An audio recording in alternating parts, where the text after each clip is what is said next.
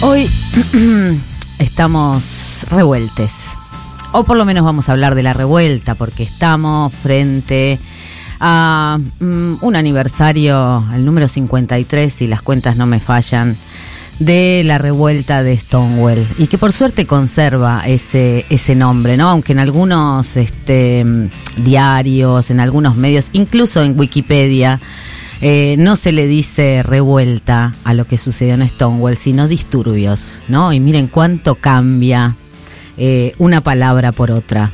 Mm, ¿Por qué disturbios es la mirada de la policía, ¿no? Revuelta es eh, esa manera de decir basta de manera radical a algo que em, evidentemente mm, viene ejerciendo sometimiento sobre determinado colectivo, sobre determinadas vidas. Stonewall ha sido contado muchísimas, muchísimas veces eh, y creo que recién en los últimos años está empezando a hacer un poco de justicia con los protagonistas de esa revuelta, ¿no?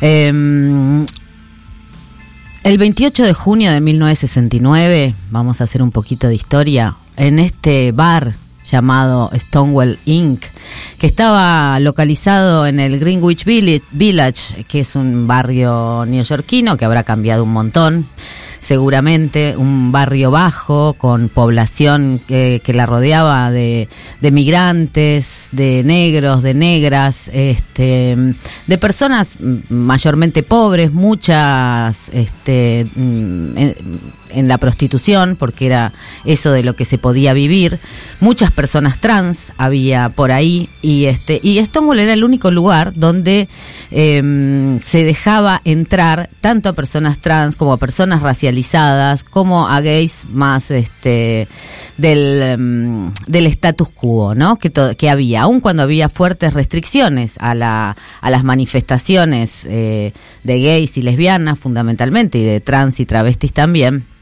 Eh, había muchos, eh, el, el, clima de la época eh, indicaba que había quienes, como siempre, ¿no? Esto no ha cambiado gran cosa. Sigue habiendo quienes pretenden eh, ser tolerados o ser integrados dentro de un sistema capitalista sin moverse mucho, como por ejemplo quienes piden entrar al ejército y ser reconocidos como gays o como lesbianas, o quienes quieren jugar en los Juegos Olímpicos, lo cual es necesario porque genera visibilidad para todo el mundo, pero el movimiento este, de derechos relacionados con las comunidades comunidades eh, LGBTIQ y este, o podemos reordenar la sigla como querramos, no es un movimiento que solamente espera integración. No nos gusta la palabra tolerancia, ni tampoco la palabra inclusión, aunque la podamos usar estratégicamente.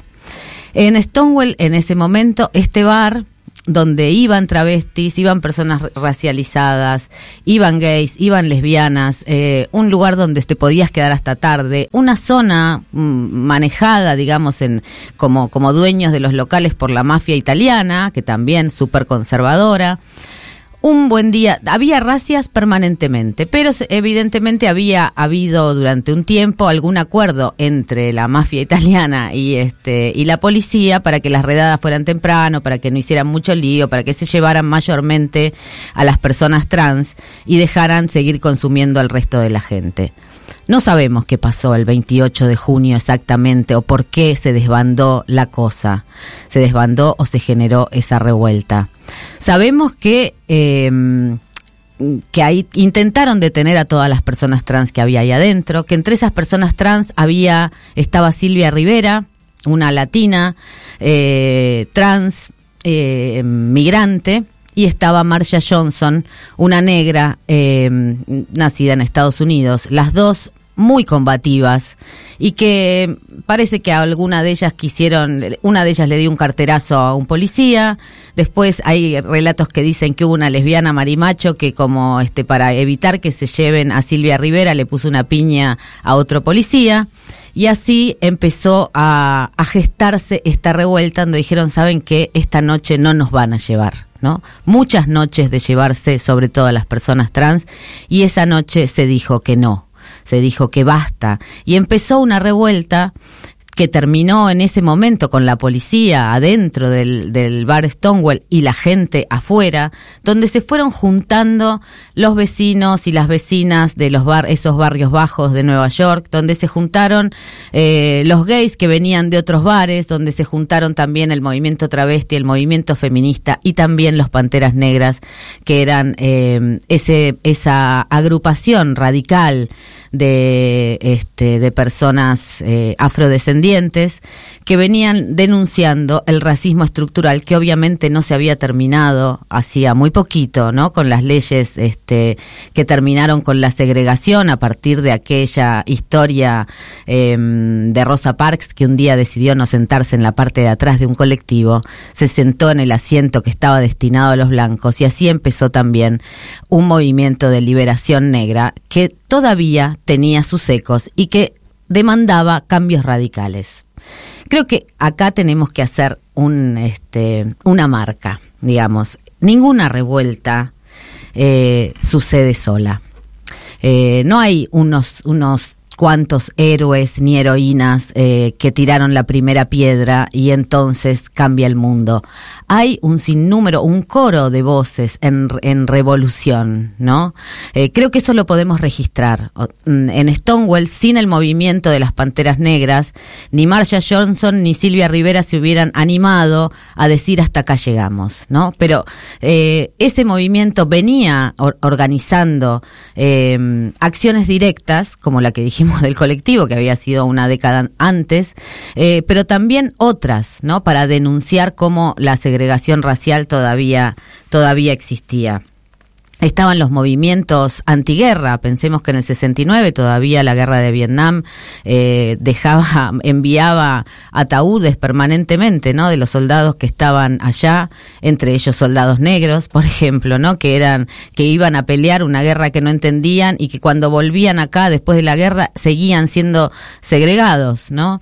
Eh, ese movimiento antiguerra que no estaba separado de las luchas clasistas, como no estaba separado de un montón de revueltas también sindicales, que entre 1969 y 1973, más o menos podemos este, decir ese periodo, le habían cambiado un poco la historia a cómo se eh, repartía la riqueza también dentro de Estados Unidos, ¿no? Los derechos laborales que se consiguieron en esos años no se habían conseguido ni antes ni después. ¿Qué pasa con esa revuelta? Esa revuelta dialoga con los feminismos que también estaban este, demandando desde entonces por el aborto, no en vano, eh, Roe, Roe versus Wade, que es esa famosa fallo de la Corte Suprema, que en 1973, justamente en este periodo del que estoy hablando, em, nacionalizó, digamos, el derecho a decidir sobre, sobre los cuerpos en Estados Unidos y es lo que ahora se acaba de derogar a través de un nuevo fallo de la Corte. Em, con lo cual, eh, esperamos revueltas, ¿no? Eh, eso me parece que también es algo a tener en cuenta. Hay ciclos en la historia, yo no sé por qué se producen, eso se necesitará alguien más que lo pueda pensar, pero eh, pensando en Stonewall y en ese en ese momento de tanta agitación en Estados Unidos, ¿no? Donde las donde las este, convenciones demócratas y, y, republicanas, por ejemplo, en, en 1970 que las contó también Norman Mailer, eh, eh, iban eh, los jóvenes y las jóvenes sobre todo a poner eh, flores en, la punta de las armas de la policía que custodiaba estas reuniones porque no dejaban entrar a quienes querían cambiarlo todo y no solamente cambiar de presidente o cambiar de partido. Eh, sin todo eso, Stonewall no hubiera sido posible. Y lo cierto es que Stonewall sucedió y generó un montón de alianzas, alianzas que podemos llamar insólitas, como el movimiento negro con el movimiento LGBT LGBTIQ, que no se llamaba así entonces, eh, sino que, que tomaron ese movimiento que empieza a gestarse a partir de Stonewall y en que en 1973 tiene una de las marchas más grandes que se hicieron, empezaron a hacerse las marchas del orgullo a partir de 1970, el año siguiente de Stonewall, y en 1973 hubo una marcha gigantesca donde se había tomado una de las consignas de los Panteras Negras que decían todo lo negro es hermoso, y acá este movimiento que se llamó, no casualidad, Frente de Liberación Gay, ¿no? Y no, este, y la palabra liberación conecta con el Frente de Liberación Homosexual en Argentina, conecta con el Frente de Liberación Nacional dentro de los Estados Unidos, conecta con las luchas clasistas que se daban en todos lados, ¿no? Eh, en esa marcha de 1973, de todas maneras, hubo también una pequeña revuelta y fue la revuelta de Silvia Rivera, a quien no habían dejado hablar, ¿no? Este, a, ella que había estado en la primera línea, qué raro, ¿no? Una persona trans, racializada, este, de color, em, que, que había estado en la primera línea del puntapié inicial de ese movimiento, no la dejaban hablar. Por supuesto, Silvia avanzó sobre este Todes, se subió al escenario, le sacó el micrófono a quien estaba conduciendo, por supuesto, un gay blanco, y este y, expresó ahí su pequeña revuelta, diciendo eh, las voces trans no se van a callar, y acá todavía las estamos escuchando. Me conecta eso con la revuelta de las mujeres zapatistas, ¿no? Que en medio de la revolución zapatista dijeron, hey, paren un poquito, todo bien, pero nosotras también existimos y no vamos a seguir bancando violencia dentro de nuestras casas ni trabajos diferenciados. Y me conecta, obviamente, con que hoy es el aniversario también de eh, del asesinato de Darío Santillán y Maximiliano Costecchi en el puente Pueyrredón. Eh, ese asesinato que también revitalizó o de alguna manera este, revitalizó la, la, revuelta que no se había terminado, que empezó en 2001, eh, que empezó antes de 2001, porque ninguna revuelta se hace sola, ninguna revuelta este, sale como si fuera, no sé, un cactus en el desierto. Hay otras, hay raíces que nos van conectando, ¿no? Como los hongos, estamos conectados. Y todos los movimientos piqueteros que habían hecho posible tomar acciones directas como cortar las rutas, como quedarse a vivir en las rutas, como tomar pueblos enteros como sucedió en Mosconi o en Cutralcó, eh, abrieron la imaginación política en ese momento para pensar que era posible poner un límite, que no era, que no hay una sola herramienta para enfrentar al poder, ¿no? Que no es solamente los paros, que no es solamente este, la lucha legislativa, sino que hay otras herramientas para, para desafiar al poder y para eso, imaginar qué mundo queremos vivir.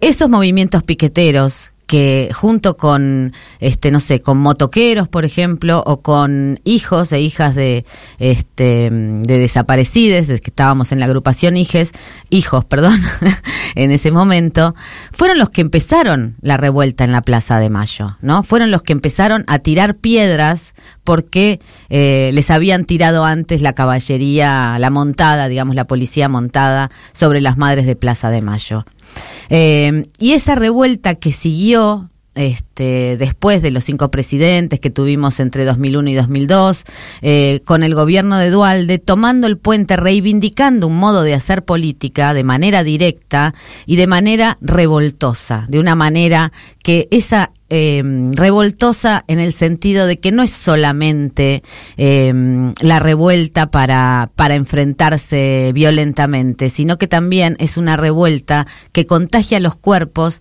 de, de la capacidad de festejar también lo que podemos hacer juntos. Y en ese sentido me gustaría rescatar eh, un texto del colectivo Invisible, saben que el colectivo Invisible es un colectivo que, eh, bueno, un colectivo artístico, intelectual, eh, cuya mayor desafío es justamente desafiar al poder en todas sus formas. Y que hicieron un texto hace poco que lo pueden rastrear en el blog eh, Lobo Suelto, en el sitio web Lobo Suelto, que habla del motín, ¿no? Lo que yo estoy diciendo como revuelta, ellos lo ponen como motín, en el sentido de esa posibilidad de enfrentarse al poder de manera directa. Cuando nos rebelamos, cuando empezamos a decir, no, no se van a llevar a esta compañera de la calle porque sí, ¿no? Nos ha pasado más de una vez. Y ahí en ese momento en que sentís que si el miedo me van a llevar a mí o, eh, si yo me protesto me van a llevar a mí, hay algo que se organiza en la calle que hace posible pensar que vamos a decirle que no, incluso a la policía, aunque venga con cascos, aunque venga armada, aunque venga con tanques este, y gases lacrimógenos, podemos enfrentarnos también a ese poder. ¿Y cuál es el secreto de poder enfrentarse. Son esos lazos de amistad, a veces espontánea, pero son esos lazos de afecto y también de ternura que nos permiten avanzar y cuidarnos, avanzar y retroceder, ver un enemigo, un funcionario, un policía, un parte del poder, el brazo armado del poder y decir hasta acá van a llegar. Ese ejercicio de solidaridad y también de mm, y también de lucha y también de poner el cuerpo al punto de pensar que bueno, que tal vez podés salir herido, heride o no, pero que estás dispuesto a que no suceda más, a decir basta con el cuerpo, con las acciones y con el compañerismo que surge del presente total que significa una revuelta. Esa revuelta a veces, insisto, da miedo, ¿no? Porque no sabemos a dónde termina. Sin embargo, esa revuelta es parte de lo que necesitamos volver a imaginar, en el sentido que no podemos seguir acatando todo el tiempo. Imaginar en el sentido de pensar que la desobediencia es nuestro capital político, el capital político de quienes estamos del otro lado de los poderes concentrados, del otro lado de las corporaciones, del otro lado de quienes dicen, de quienes nos dicen cómo debemos hablar y cuándo, si usamos la E o usamos la X, que no están separadas esas agendas. Y eso también quisiera que quedara claro en el día de hoy.